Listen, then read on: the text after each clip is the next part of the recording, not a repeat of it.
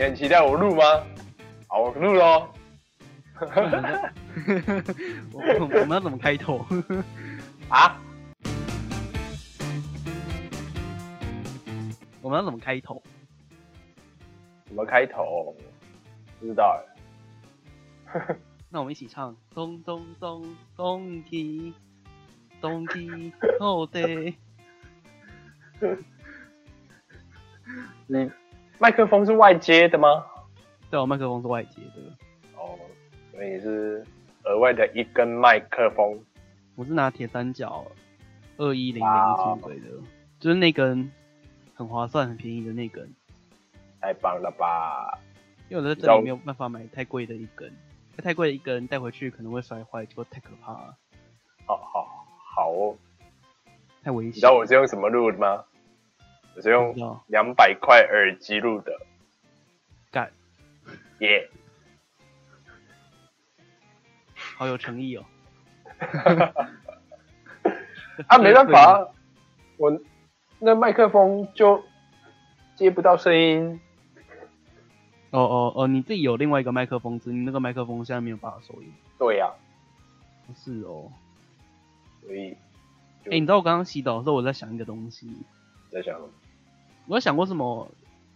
人可以，人需要吃饱。为什么人需要吃饱？就是为什么我们的胃是容量是有上限的？就是你有想过这个问题吗？为什么我们胃要有上限？因为我们可以，基本上我们只要不不饱的时候，我们就可以一直吃东西啊。对啊。那为什么我们要？我们不要一直吃，一直吃，一直吃，一直吃。这个这个问题蛮有趣的，我可以用飞机跟你解释。就是你飞机如果要飞在天上，那它有一个载重限制。那你的油料就是为什么飞机要加油？因为你如果说你的油料太多啊，它会飞不起来。好，那人也是一样。你如果说东西吃太多，你就跑不快。对，那你跑不快。你就会死在半路，然后你就被天择了，耶！所以基本上我们的胃的空间，可能是它保持了一个速度，然后保持一个不过载，就不会过度耗资源去负担那些额外的补充能量，呃的状况，就是它已经被。就是做成一个最适合人类现在生活模式的状况，对，那就比如说人一天大概要吃三餐嘛，假设，那其实这也是到几乎现代才出现的状况啊。以前原始人的状况就是他可能好几个，也不到好几个礼拜啦，可能。一两天哦，吃个两天吃个三餐是没有什么问题的，对。哦，对啊，啊，所以这就变成说，人的胃有一个限制，就是你也不能一次吃太饱，或是喝太多水。你在跑步的时候会不舒服嘛？或者说你跑步的时候你就跑不快啊？以以前那个什么。老虎啊，狮子啊，那么多，对不对？你要跑，或者说你要去打猎，对，你就不能吃太多东西。我我我自己想到的一个解释是，因为吃太多东西，身体会没有办法消化。就是我可能囤积很多，但是可能人体这个生生命机构它是有容量限制的，它可能有那个 RAM 的限制，所以。我今天吞吞了太多东西进来，那那个 RAM 会爆掉，所以等于说它没有办法好好的利用那些东西，那它干脆不要吸收，就不要制造那些空间去储存，因为它会会它只会呃浪费身体的资源去消耗它，但是它没有办法吸收进来。对，这也是个点，就是我们的 RAM 太小了。嗯。所以如果我们的润，我们如果我们的润很大，比方说我们吃下去不久，我们就可以把呃脂肪马上生出来，就可能一天可以长一圈。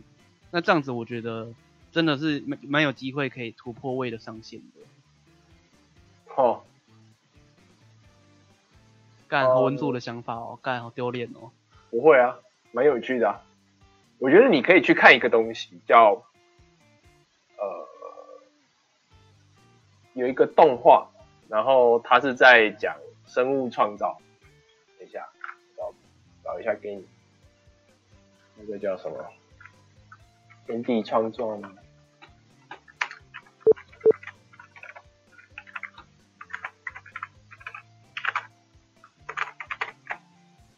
像我们这种在打打字的时候，我们是不是需要把麦克风关掉？嗯，可能要，不然就会有打字 ASM 嘛。就会有点疲劳。哦，是可以。我不知道啊，要，但我自己是一般的键盘啊。等一下，那就变成说要那我必须要推荐一下我今天晚上吃的拉面，真的是太棒了，那太完美了。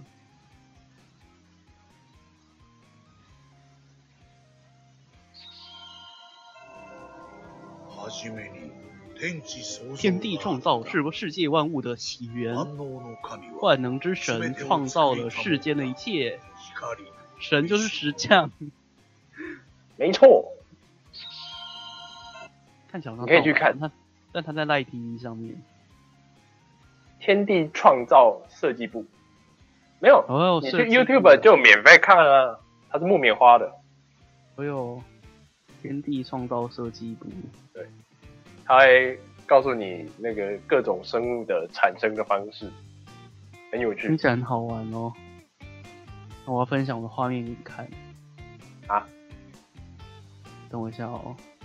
他说我这么做会将会接管会议，并接替你成为简报者。好啊，启用新拉面，这真的超棒的。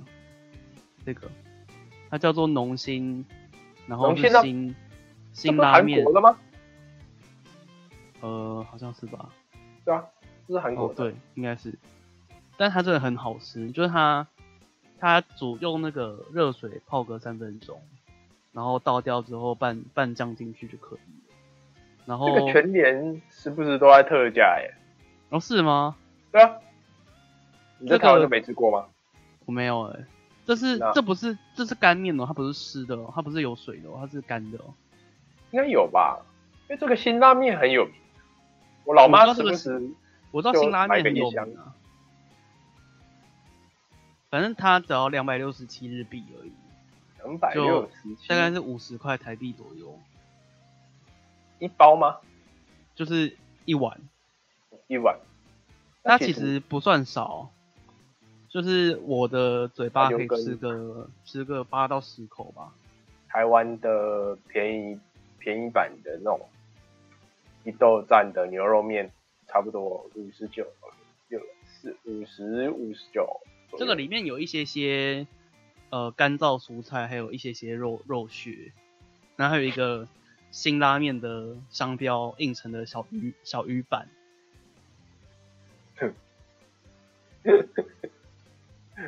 好快乐的人生。然后它，因为我我我今天是加那个起司，就是放在披萨上面那种起司下去拌，嗯嗯嗯，真的是超好吃的。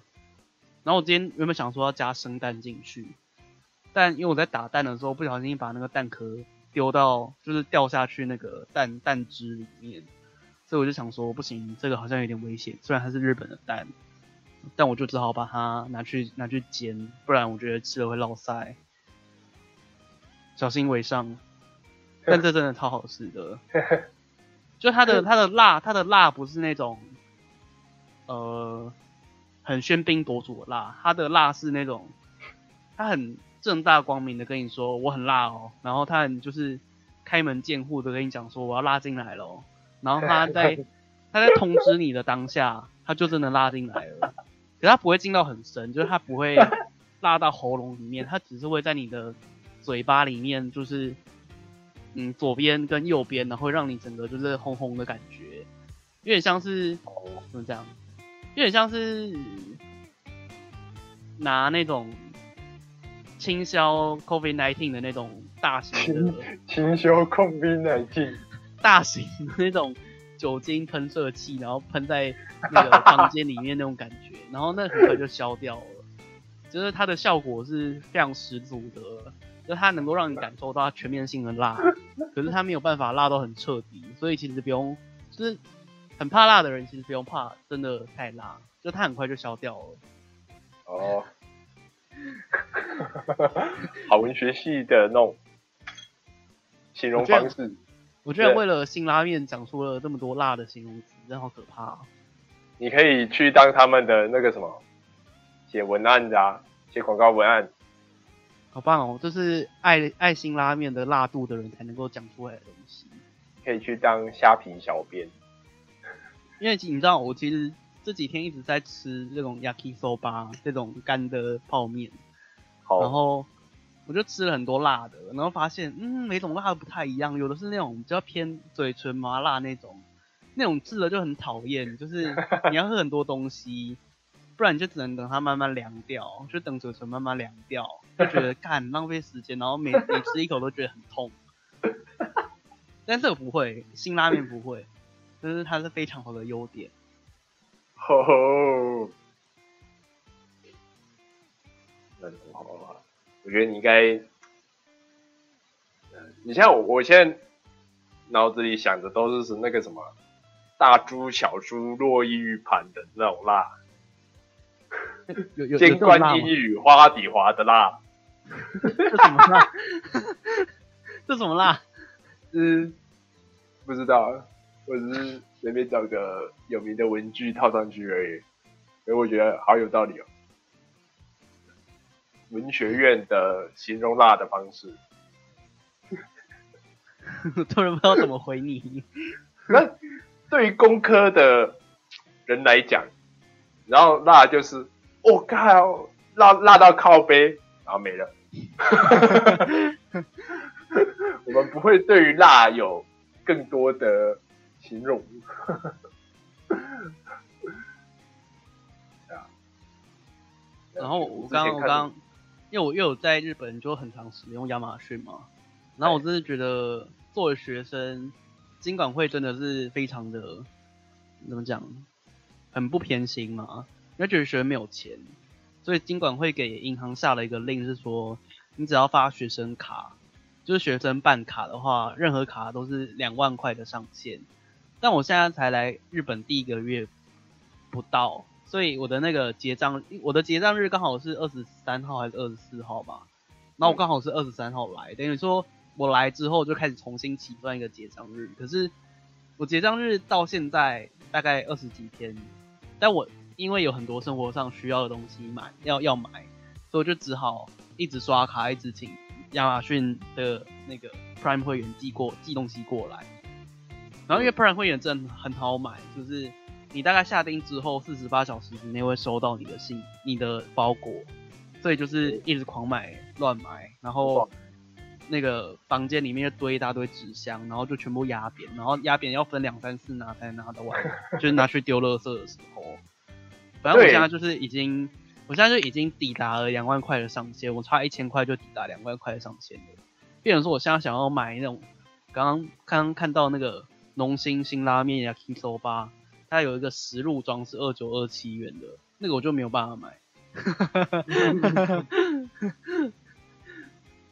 然后我同时也，我同时也看到一个东西是，呃，我在看书，因为真的有一本书很想买，然后呃，那本书它是从 Book Depository 送过来的，然后我之前也有一本书是这上面买的，然后我是大概是来日本的前七天买的吧，然后目前今天就已经拿到了，就是 Book Depository 在它从美国送来日本，会比送到台湾还要快个七到十四天，所以就觉得嗯好棒哦，这就就可以买啊，就是因为我原本想说，如果真的要等一个月的话，我是有点考虑不要买那本书了，可是他现在送两个礼拜就到了，真的是觉得嗯效率很高，所以我下个月打算等这个月结账日到了之后，开始重新一起的结账的时候，我就要先买那本书。嗯那学生很很麻烦的关系。那你不能再额外办张卡或什么之类的吗？哦，因为我自己有买日币的，就是我有买日币，然后存在我的日币账户里面，就是那个银行的日币账户里面。然后因为我那个银行我有两张信用卡，但都是学生卡。然后问过他们客服，他们说那两张卡是共享两万块的额度的，嗯就是不会因为两张卡就有四四万块可以刷。然后我又不想要刷我另外一张办的富邦 J 卡，因为它是集齐汇率兑换的，所以嗯现在日元其实蛮高的，就代表说现在刷非常的不划算。嗯，对，所以我就是没有办法买到它，就只好等我们出社会之后拉高那个上限，不然好麻烦哦。哦，而且你知道最不友善的是，呃，我们我不知道其他银行怎么样，但我们银行就是它没有办法预先缴日币扣款，嗯，就是一般的银行，任何银行应该都可以，就是台币消费的时候你就先预缴，然后它就会从那个额度再补回去，那你就可以刷正常的消费这样子。可是日币的账户好像没有办法做到这件事情，然后我打电话去请他们客客服帮我做这件事情，然后他们就忘记要做这件事情了，所以我打算趁水逆的时候，就是打电话请客服再做一次，这就是水逆的功用啊！用你的用啊！所以我们什么时候要解解解释那个我们的专有名词？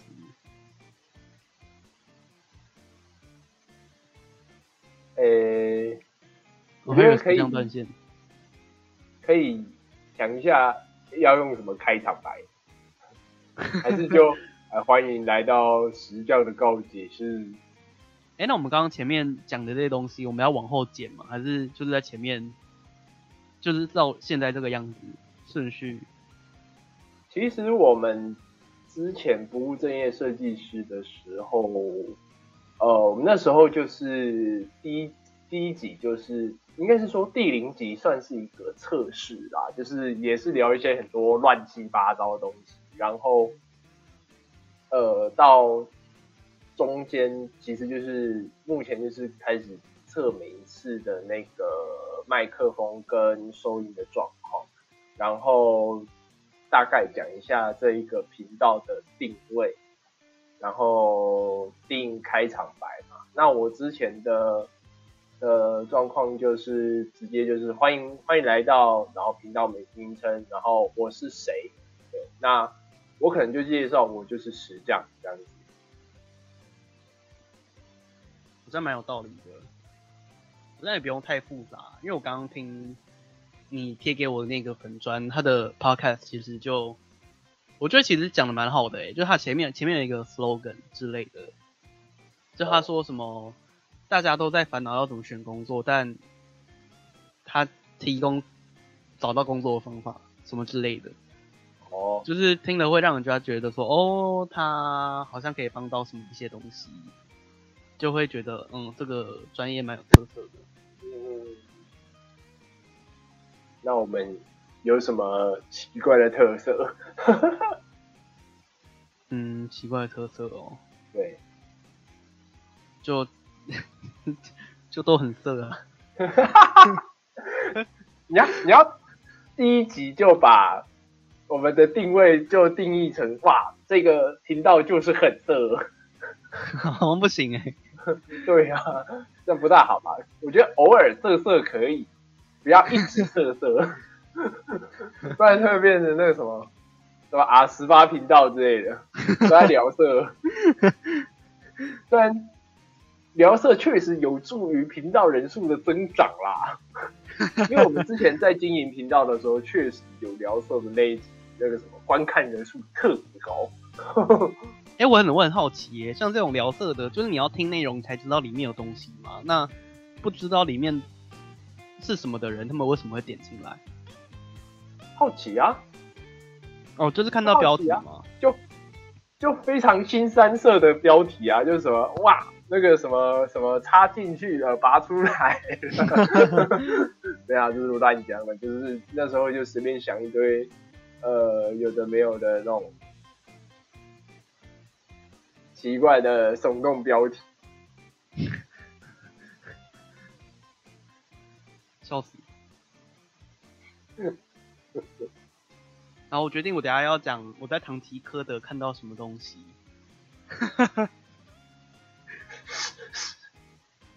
好哦，哦，然后讲一下自己在干嘛这样子。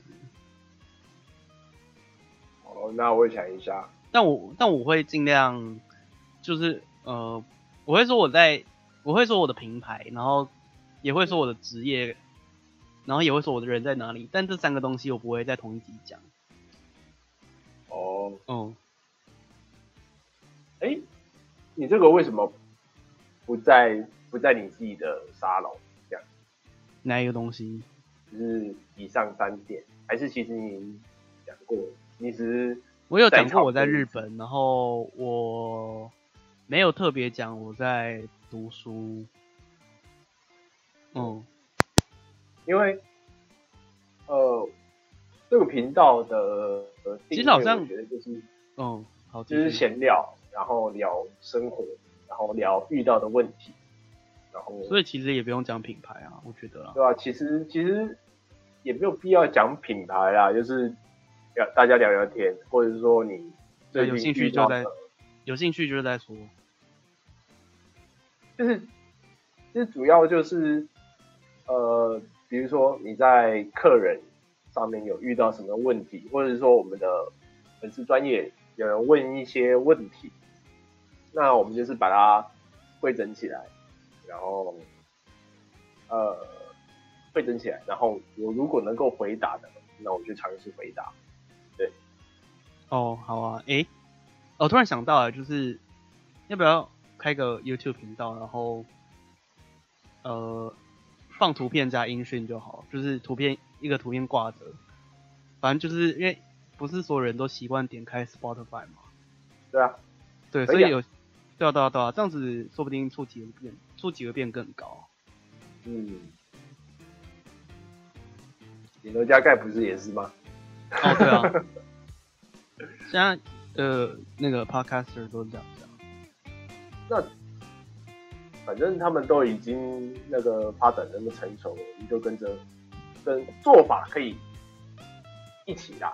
对嗯，我们绝对没有抄袭的意思。没有抄袭的意思，就是共通的共通行为。嗯，播放。对，那主要就是来解决意思或者是大家的疑难杂症这样。我们需要给一般人一个代号吗？好像没有必要哎、讲农奴好像有点太过分。你各位农奴，因为农奴就是为了庄园领主在工作的人啊。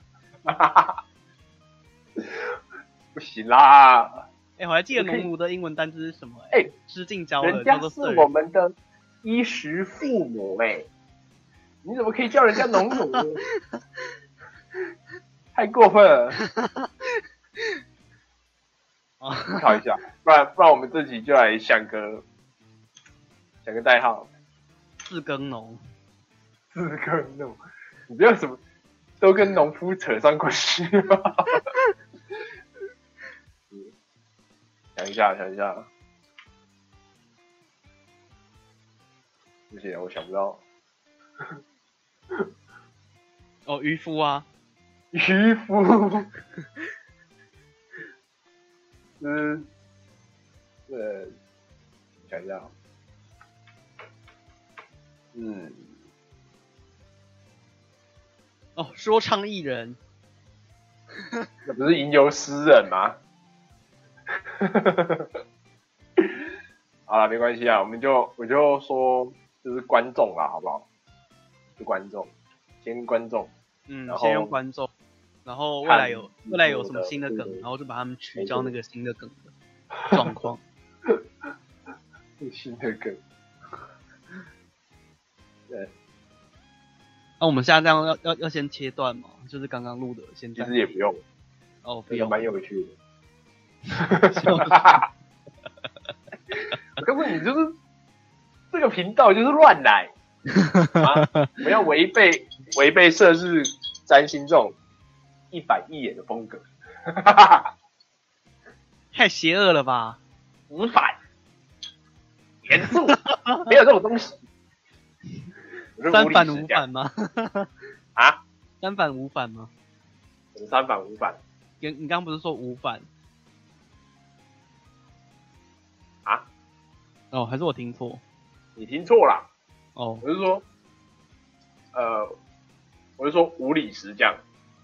哦，我以为我以为你在讲的那个五反是那个毛泽东讲的那个三反五反，反贪污反贪腐的政治运动，这文革打苍蝇打老虎，起来，不愿做农农奴的人们，反偷反偷税漏税血肉，铸成我们新的长征。频道逐渐共产，会不会被 ban 啊？好可怕、啊！突然就跑到共产主义了。共产主义，共产主义毕竟事情很多啊。嗯，事情很多啊，我说，我室友就是共产党，大家都很火爆，我我室友就是共产党执政的底下的人人民。好，就是北京人啊。那我们学校其实蛮多那个中国人的，我是觉得啦，能够出来念点书的中国人其实都不差。然后，我觉得他们对于他们的政府的想法可能也比较开放一点。哎、我其实没有问过、哎，就是我不敢问他们这个问题。其实多多少少会讨论，就是有时候会不小心问到说，哎，你对你的政府的看法是怎么样？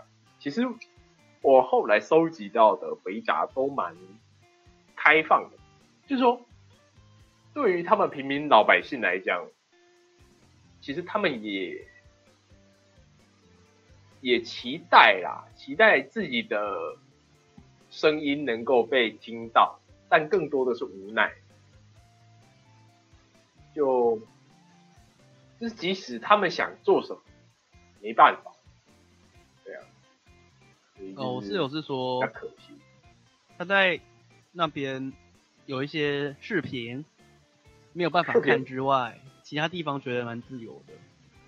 哦，那可能是温水煮青蛙吧，我不知道。也许没有，我觉得他是该看看外面的世界，对，因为呃，我们就设想一个情境，假设他一直以来就是都不曾见过外面的事情的话，其实对他来说好像也还好，但怕就怕在这些外面的东西，他看完之后就会开始觉得，嗯。嗯，自己的国家好像有点奇怪。可我觉得，我可我觉得以中国来讲，因为它的内部系统够大，所以它其哦实不出去其实也没有差，它只要能够在那边活好，其实就其实就就也很好了。对啊，嗯，就不像台湾，就是如果你在台湾活得很好，不代表你出去外面真的能够活得很好。哎，在台湾要活得很好也不简单了。我有点忘记现在台湾的鸡腿饭多少钱，但我记得我三月三月底离开花莲的时候，我记得我那时候每一餐吃大概要一百一、一百二吧。花莲，高雄比便宜，高雄大概九十五。哦高雄人变九十五了哦。嗯，哎，九十五是大概四五年前的台北的价格哎。台北吗？对啊人，你是南部最大城市哎、我之前在台北台北的南洋街那边补习的时候，那边有一个非常便宜的那个自助餐便当店，它其实是一般便当店啊，但它夹的量会让人家以为它是在夹自助餐。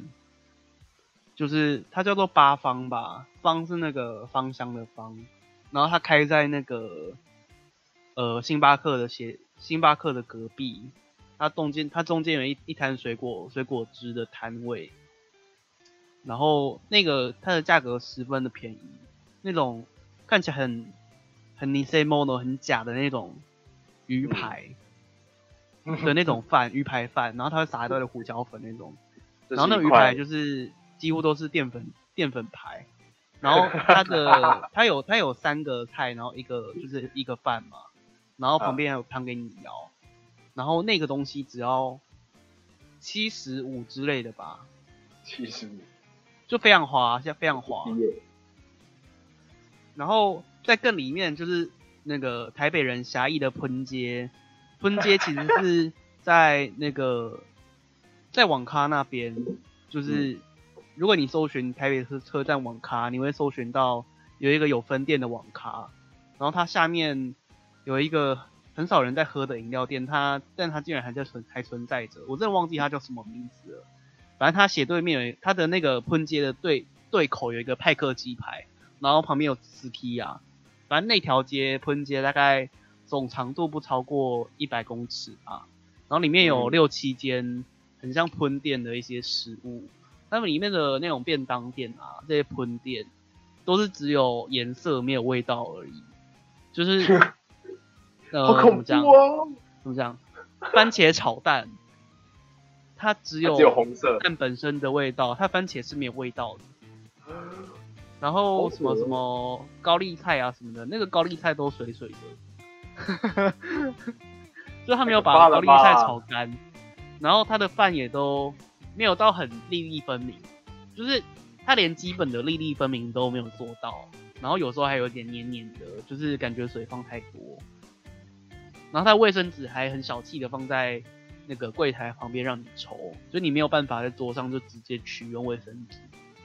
但它的价格只要六十块，你就会觉得哦，好，很好，很划算，可以吃饱。吃粗饱，劳工兄弟。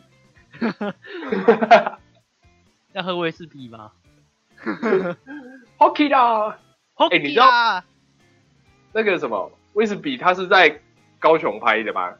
哦是哦，他所有的那个什么，呃、那个背景啊，都是高雄的景色，什么美丽岛站，然后我有看到美丽岛，高雄港，对啊，就是体现高雄劳工兄弟的努力。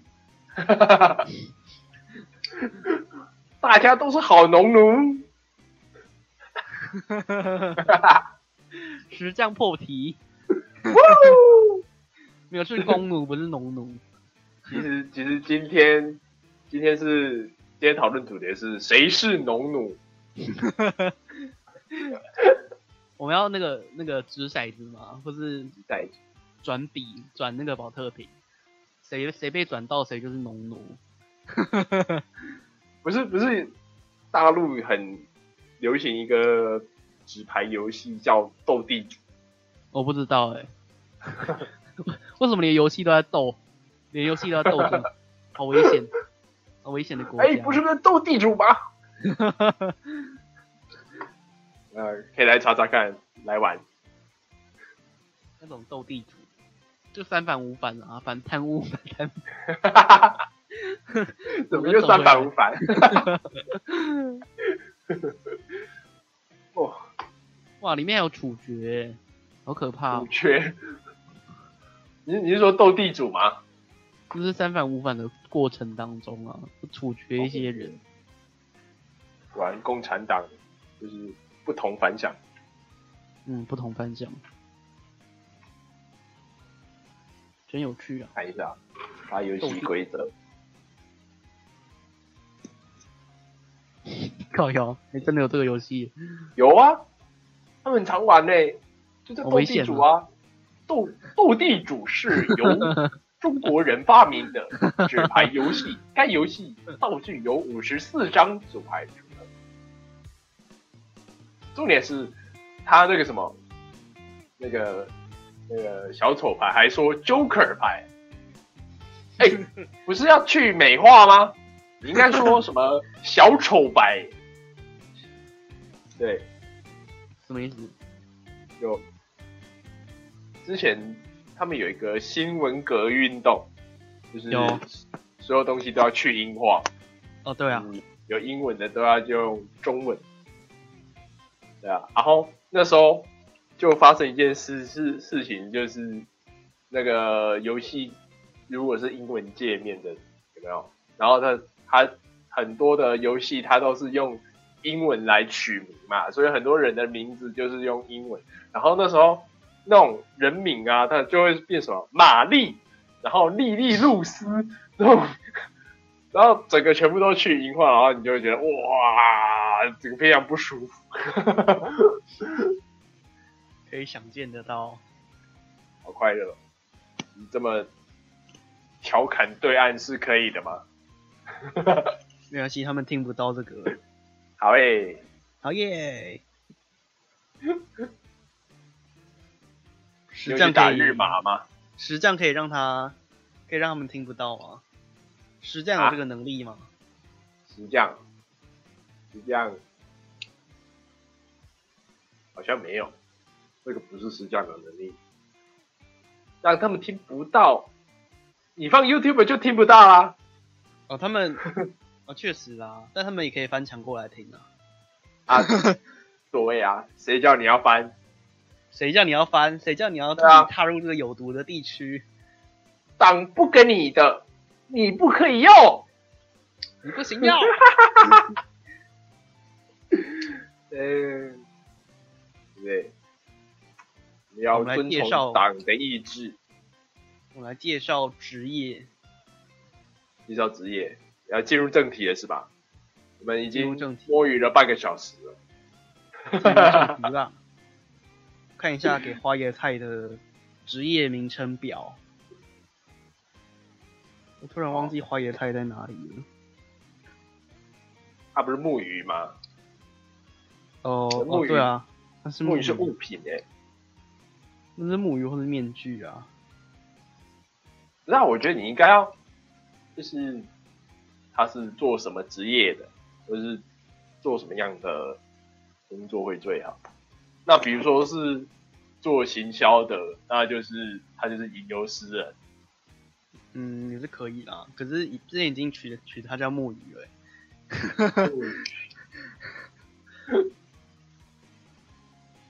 还是什么？吟游诗人，简称吟人。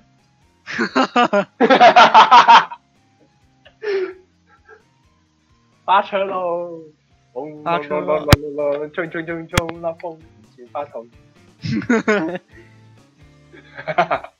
我觉得最有趣的是有钱客人。啊？我觉得最有趣的是有钱客人。我们之前把它定义为庄园领主。庄园领主然后为什么会为什么会取名叫庄园领主？就是？为什么会这么多这么古老的感觉的东西？是因为就是我们那个占星的在中世纪的时候有有蛮大的发展的，然后那时候就有很多这方面的比喻进入到我们的逻辑还有文本学理里面，所以我们很常会有一种庄园庄园领主的这种概念在我们脑袋在运作。所以想到庄园领主，就会想到说，哦，他应该是非常有能力的人。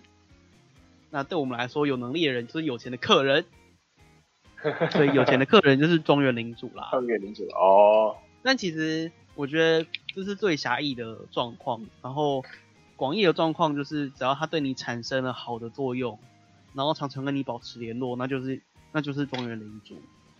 哦，就是讲简单来讲就是贵人。嗯，简单来讲是贵人，但他必须产生作用，不然就不是。贵人不也是要产生作用吗？不然他贵在哪里？嗯，有没有想过休眠状这个逻辑？休眠状态的贵人就不行了。休眠状态的贵，就比方说他现在人不在你身边，那他很关心你，呃，可能聊聊天吗？聊聊天的话，我觉得不算呢。我觉得光，我觉得庄园领主是一种功能状态性的，它很像，它很像是一个 buff buff 吧，就有点像是风之谷那个灵魂武器一样，你要累积达到一万 combo 之后，它才能够帮你提升三十趴的攻击力。但你如果一旦把它释放完，就是也许随时间之后，你会把那个能力释放完，然后届时你就要再重新去累积推动你那个灵魂武器的 buff，让你增加三十趴。我觉得庄园庄园领主是这种感觉，吼，我觉得这其实也是在警惕我们，怎么突然变警惕了？就是警惕我们爱是有期限的，请好好更新你你你用钱表达的爱。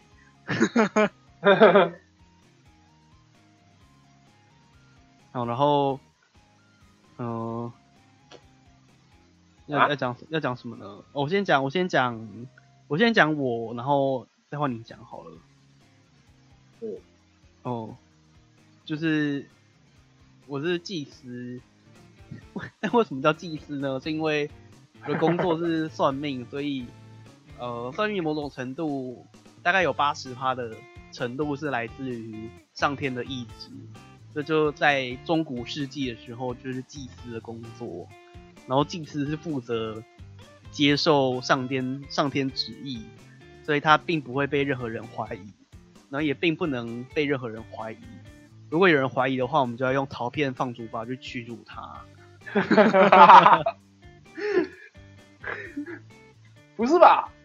那个是，那是公民才有的吧？呃，那应该是石匠的驱逐方式。因为我们要发动，我们要发动石匠去驱逐不是这个是什么？这个是十字军东征，我们要排除异教徒。陶片放逐法，不是更早吗？那是希腊人啊，那是公民，希腊公民。对啊，希腊公民啊，雅典城邦啊。对呀、那他就跟祭司没什么差别，不不是没什么差，没什么关系的。陶片哦放逐法这件事情，哦，没什么关系啊，确实是没有什么关系啊。但祭然后你要司有无限的权利，所以可以使用这个制度。祭司是可以那个什么，就是把你判为异教徒，然后哦接受火刑。太危险了吧？对，我确实常常把别人判为异教徒的，你的异教徒，然后就这么决定了。那个什么，就是那个什么，把你贬为女巫，烧死在十字架上。我觉得不付钱的不乖的客人，我们要把他拉入黑名单，他们就是异教徒。啊，不是那个什么神曲里面有说个说，呃，说一个什么，就是你如果不是信徒的话，你会徘徊在宇宙的外围。为什么你会看过神曲啊？为什么你会看过神曲？就维基百科，哦，好，没有，就有一个游戏，就是恶魔电梯，然后你就跑进去，那它其实跟神曲的一些对地狱的描述，那它有一层就是把你流放到宇宙外围，因为你不是信徒，你连去地狱的资格都没有，没有。嗯，然后嘞，所以，所以你可以把人贬为异教徒，然后放逐。就这么办了。好诶、我把我昨天的，我要把我昨天的客人放逐，那他现在在宇宙边缘了。我要使他成为异教徒。异教徒是他自己就是异教徒，新增职业，异教徒。异教徒。然后我的我的学生叫做司仪，目前司仪只有一个人，这个人呢，他是他原本是我朋友的朋友，然后他后来变我朋友，但他在变我朋友之前其实是我的客人，然后他后来变我朋友，大概过了两三年的时间，然后现在变成我的学生，然后他接下来要变成我的徒弟，所以呃代替司仪讲话，不代替祭司讲话的人是司仪，对，所以。常常会，常常会，应该说目前跟司仪在师徒制的关系还没有进入，目前只是学生的关系，所以其实，在脸书上发绯闻的时候比较少提到司仪，可是通常都会呃称赞司仪有什么样的特质是我喜欢的。你知道要当司仪要有什么特质吗？什么特质？就是英文要够好，然后社会社会的那个层级要够高。哇哦！当然，因为我们现在都是一个 nobody 嘛，但是我可以期待，就是他未来是，你知道有有社会阶层地位的人。哇哦！不可以是劳工兄弟，不可以是劳工兄弟啊！劳工兄弟可以成为石匠，劳工兄弟可以成为大石匠，但不能成为司仪。石石匠是念不懂经文的。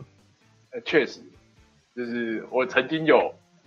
想读懂你的东西，可是我读不懂，好难哦。你都读读读懂哪一种啊？你都读懂？你那时候不是有放几本书在我家吗？然后我就好奇拿起来翻一翻，后来我发现想想还是算了。我有个好，我有个好朋友，他也是石匠类型的人，他比较像是铁匠吧，就他是材料系的。他比较像铁匠，材料系，或是或是某种白巫师，炼金术师啊。他应该是他应该是巫术类的石匠系，巫术石匠，反正就是这方面的人。然后我之前跟他一起去那个，呃，台北台北县就新北市的不知道哪一个鬼地方啊，农农法农寺嘛？农禅寺。就是他在拜那个圣严法师之前去的那个地方，干忘记了，反正就是它是一个 拜拜佛的一个地方，然后它是一个完美打卡景点，然后它的建筑非常漂亮，就是很有禅意，然后那个建筑上面就写了一些经文的内容在上面，然后他就在远远他远远的望着他，然后他就说：“哎，我看不懂。” 然后想说。那个不是很好理解吗？为什么看不懂？对，现在想想，嗯，确实实际上是看不懂经文的。没错，应该是说还是可以看得懂，要花时间，你要对宇宙有一定的理解。可是这种理解会造成正值下降。哦，会，你的理智会下降，你的头会特别痛。因为他在他在说他看不懂的时候，我有感觉到他的能力值下降。看到他血条下降是这样，就看他血条下降了。你可以看得到别人血条。嗯，圣值的话，某种程度可以。诶，而圣值是一个综合能力嘛，综合综合评价，类似的。对啊，就是应该是说。有点像查克拉的那种东西，嗯，就是 sense。哦，懂。不过查克拉更偏 MPE 一点，嗯，查克拉更偏理智啦，就是你对于这些，就是对于这个宇宙的精神抗力有多少？嗯，确实。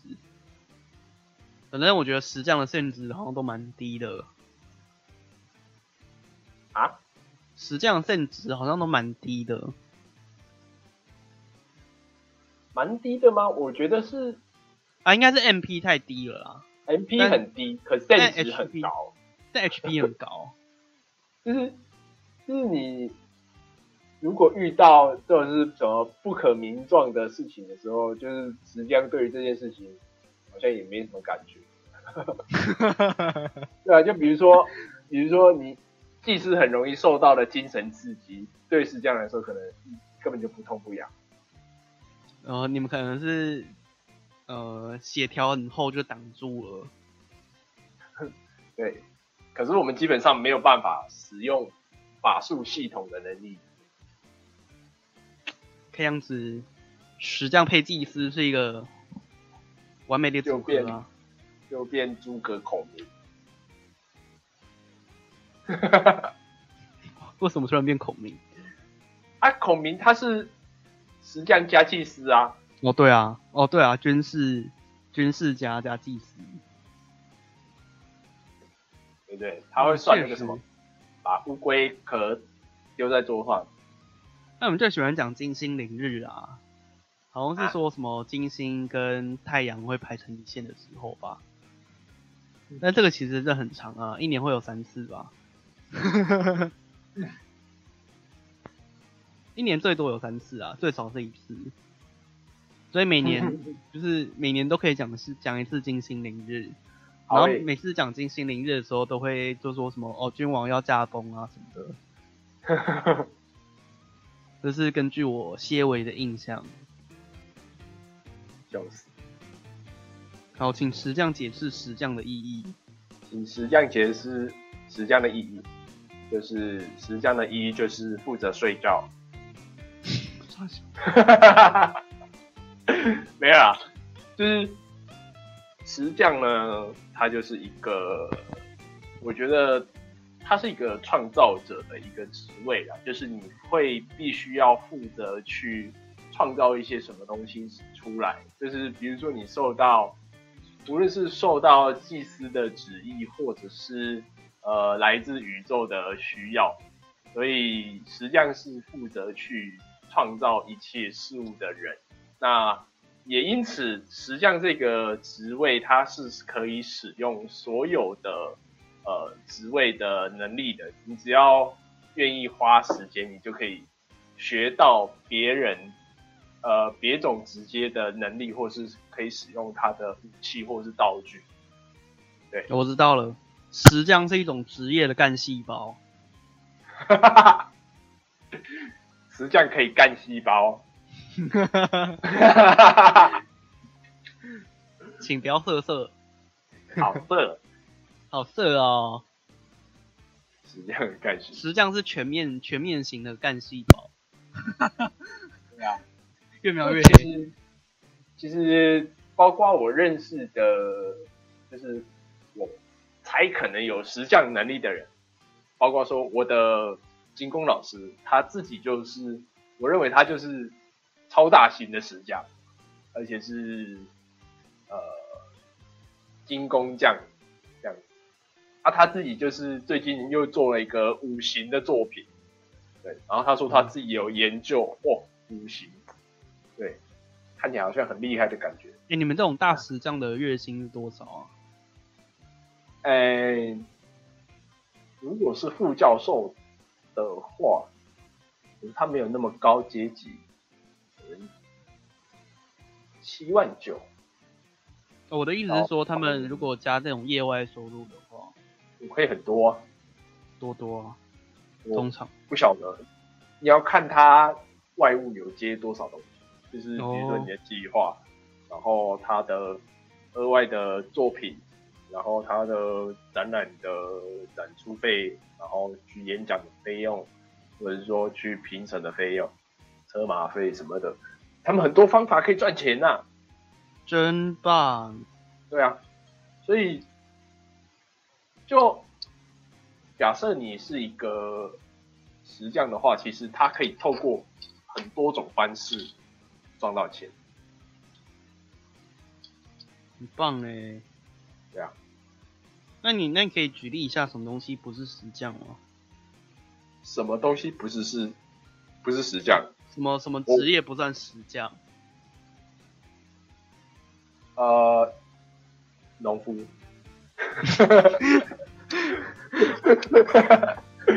好啦，我觉得最大的实际上最大的弊病吼，就是只要你跟物质不不相关的事情，实际上就很难去帮忙或者是协助。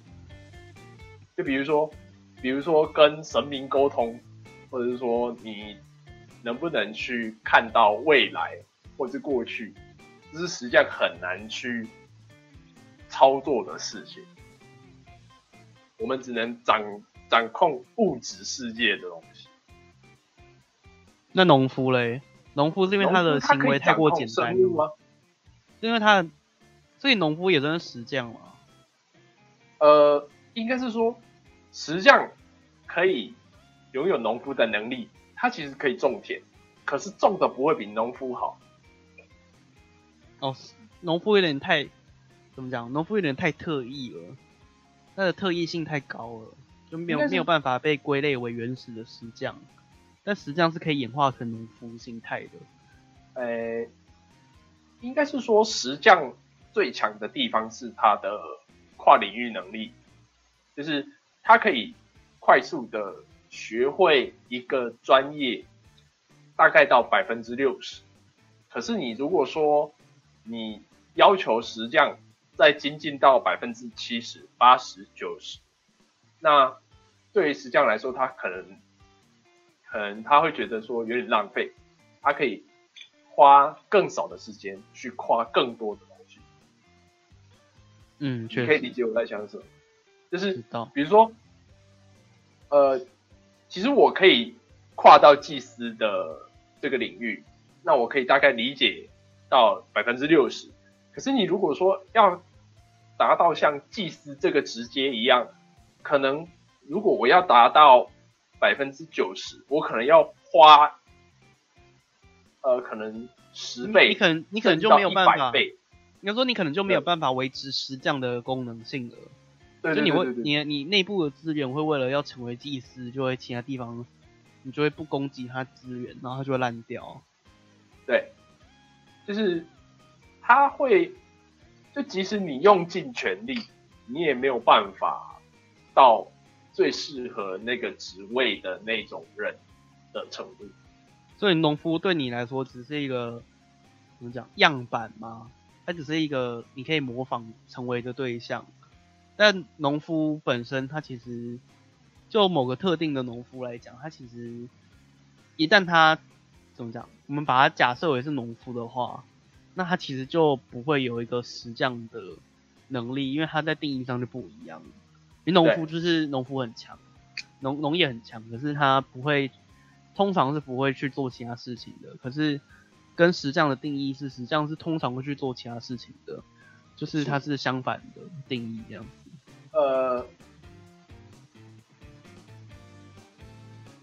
我我返回这个逻辑好了，就是就比如说农夫或是园丁，他就是专注在种田或者是照顾植物的这件事，就是很强。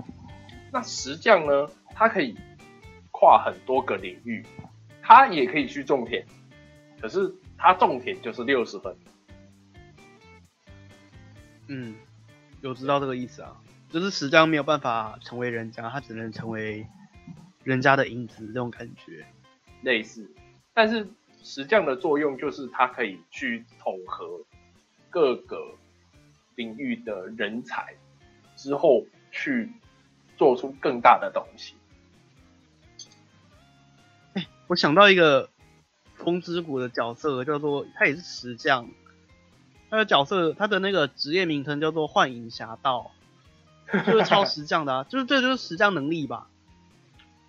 幻影侠盗你知道这个能力吗？不知道哎、就幻影侠盗，他那时候是一个第一次有这种出现分身，怎么讲？这种多职业融合于一身的职业，但他的融合方法是，他就像石匠一样，他没有任何的技能，所以他要去偷人家的技能，哦，对啊，就是他要去，我忘记他是要跟谁偷了，反正他就会有一个他想要的技能，比方说剑士好了，他可以同时是剑士，他可以同时是弓箭手，所以他可能需要准备两把武器在身上。然后，但你我我不知道他要怎么攻击，但总而言之，他可以放一些比方说剑士的一些辅助技能，然后弓箭手的一些辅助技能。嗯嗯嗯，但这些技能都会看了一下他的介绍，就是这样。这些技能都会被系统所调弱，就是他没有办法到剑士的那个技能那么那个伤害这么高。可是，一旦你把幻影侠道，你把他的这些装备都用得很好之后，让整个人的能力值变高，那其实换算下来，他的这些高能力值还是会反映在他最后的总伤害上面。没错，嗯，所以幻影侠盗就是典型的石匠职业。虽然它叫做侠盗，听起来很听起来很听起来很快速，但是它的本质就是 石匠的功能。因为石匠是慢的，虽然石匠学习可能学习很快，可是石匠是慢的，慢，超慢。这可能跟石匠的怎么讲行为或是行为方法有关吧。但我其实不知道你。怎么讲？你觉得石匠慢的地方是哪里？呃，应该是说在练练功的过程。哦，就是我们虽然说可以，比如说把 A 结合到 B，可是你必须要先理解 A 的知识，也要理解 B 的知识，你才可以活用这两个领域的。知识嘛，那就会变成说，我们前期的修行很重要哦。就是你前期读了多少的书，或是使用了多少的能力，都会跟你的强度有关。就是你实将念过越多东西，就越强。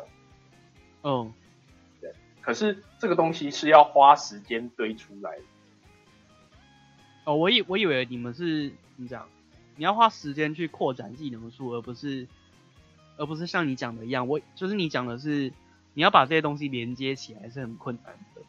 呃，连接起来不困难，可是我们要收集很多那个技能数。哦，对，就好像跟跟我理解的差不多，跟那个幻影侠道一样嘛。你如果说你要这一支幻影侠道卡，那你六个职位的武器。你可能都要练到一定程度，不然你在某一科，就比如说你在法师，嗯，然后你就拿一个出阶木杖在那边打，你就会有一个空缺在那边，就不抢。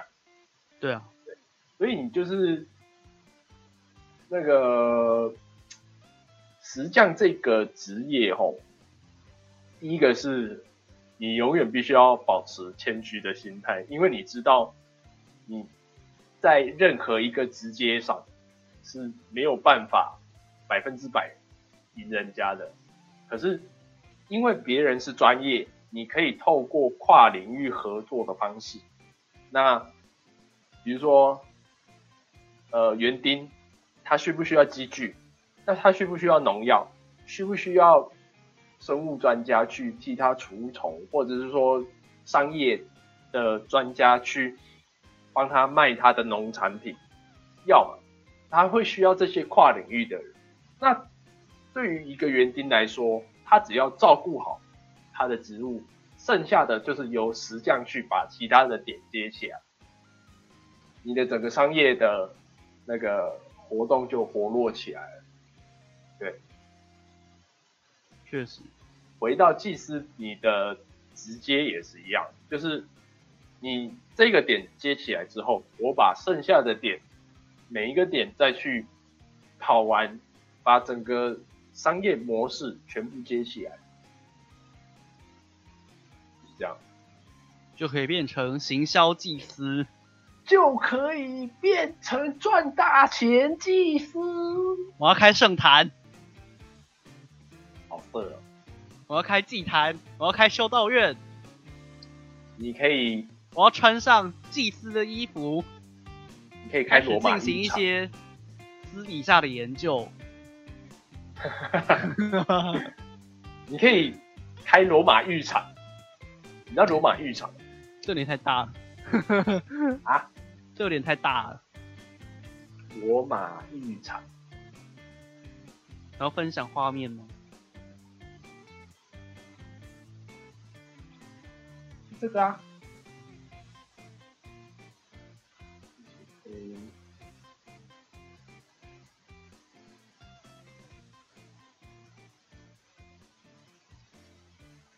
不用，罗马什么鬼？这太大了吧？就那种祭祀都跟这个相关？你是静香吗？啊？为什么会为为什么这会跟祭祀有关？因为会有进香团。哦，这是香客大楼，香客大楼长这样，不错啊好像，不错哎、罗马浴场，挺漂亮的、欸。很棒哦。还有富山温暖哦，最喜欢哦。新罗马浴场，Netflix。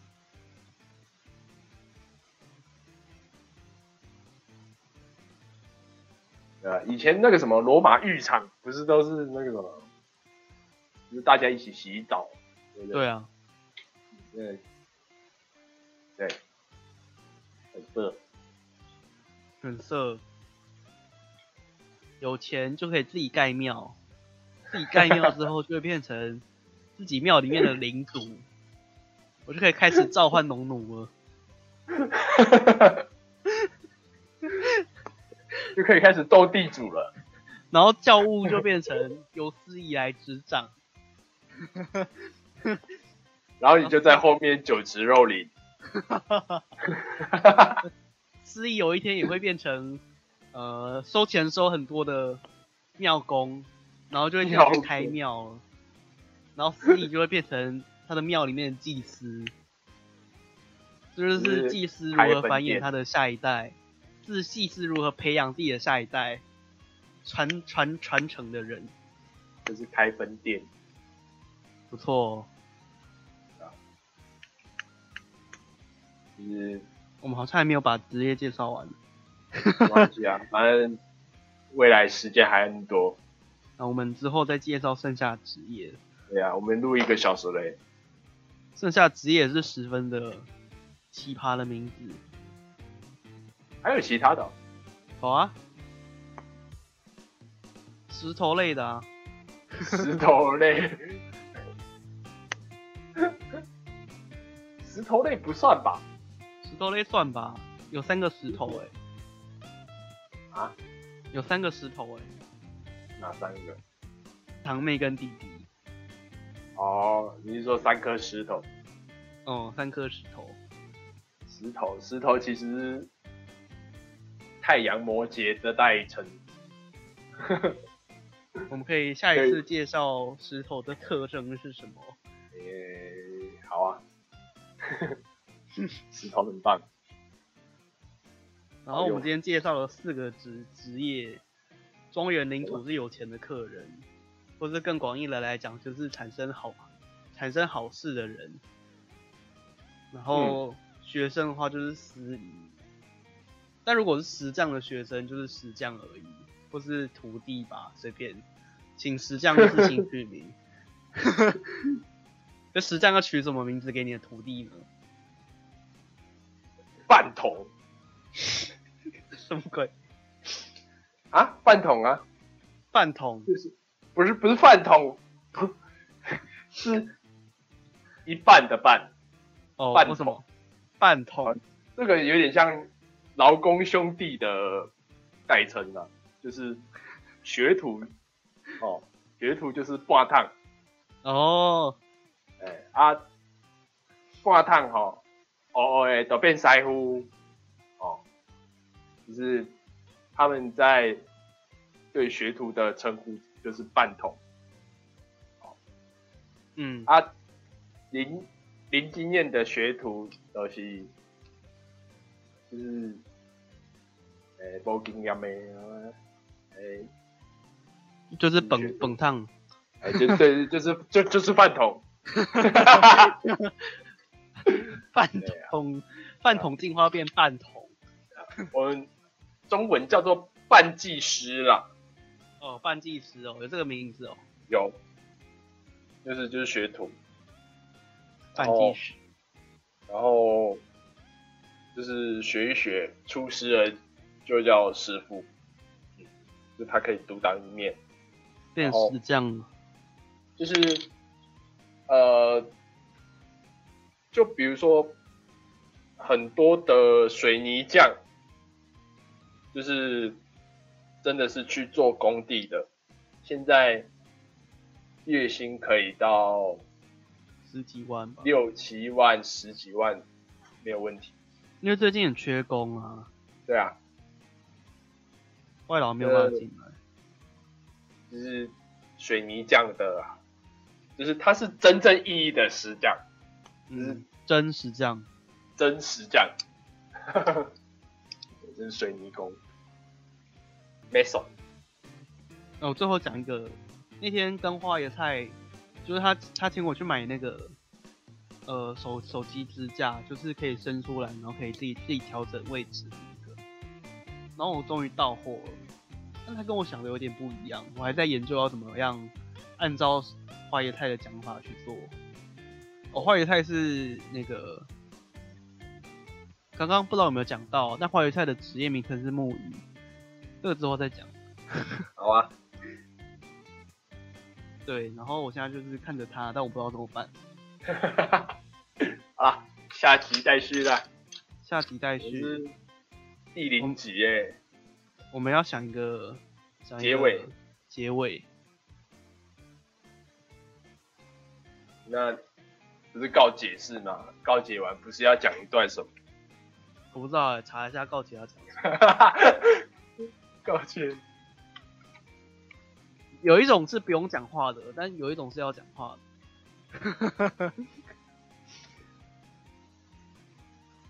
哦，看到了。嗯、等一下哦，它这种解释流程诶。它的流程一是说，求天主圣圣神的宠佑，帮我省醒察自己的罪。然后最后一个，最后呃中间有有一个地方是说，听神父的教诲，若有要问的事，不要害怕，神父是天主的代表，就是为相帮你辩告解。呃，简单来讲，就是神父就是帮你告解的人。然后神父念赦罪经的时候，你还要发一次痛悔，并慢慢的念无主耶稣基基基利斯都造我养我救我的主，我重罪人得罪于天主，今特为爱天主在万有之上，痛心专心痛悔，恼恨我罪，决意定改，宁死在不敢犯天主的诫命，恳望无主，念你受难之功，可怜赦我的罪，阿门。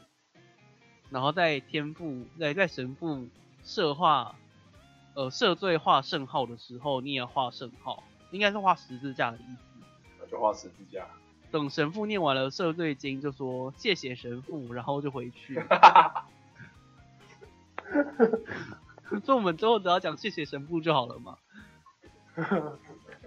哦，好，好难哦，不行啊，实际上没有办法对这种经文有。好，我决定，我要以石匠之名赦免你的罪过。好，谢谢大家的收听。你刚有没有想说要放《金刚经》当结尾的？不是高腰、哦，哎、放我之前讲那个圆觉经啊。对，等一下，要吧？那个名字超好的，那个超适合当结尾的。等我等一下，你知道好，一起哦，一起哦。啊，一起念啊。念什么？啊，不对，这个地方有点难找。我我找一下到底要念什么。还一起念？哦，最后好了。尔时世尊告贤善守菩萨言：善哉善哉，善男子！汝等乃能为诸菩萨及末世众生，贵于如来如是经教功名功德名字，汝既定听，当为如说。十贤善守菩萨奉教欢喜，及诸大众默然而听。我觉得到这里就好，其实后面还有很多东西，但到这里到这里就好。这个内容就是我们从从什么新拉面，到到开始念经圆觉经。到圆觉经的后半段，好了，我们简单一点好不好？闻佛所说，皆大欢喜，信受奉行，阿门。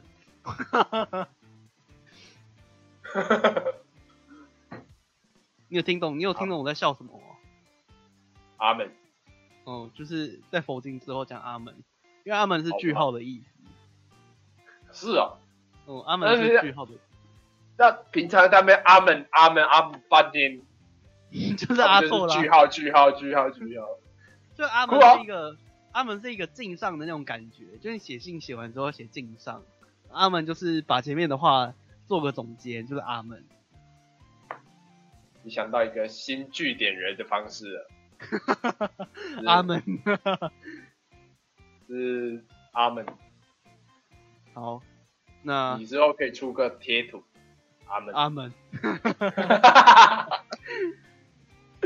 呃，感谢大家收皆大欢喜，阿门。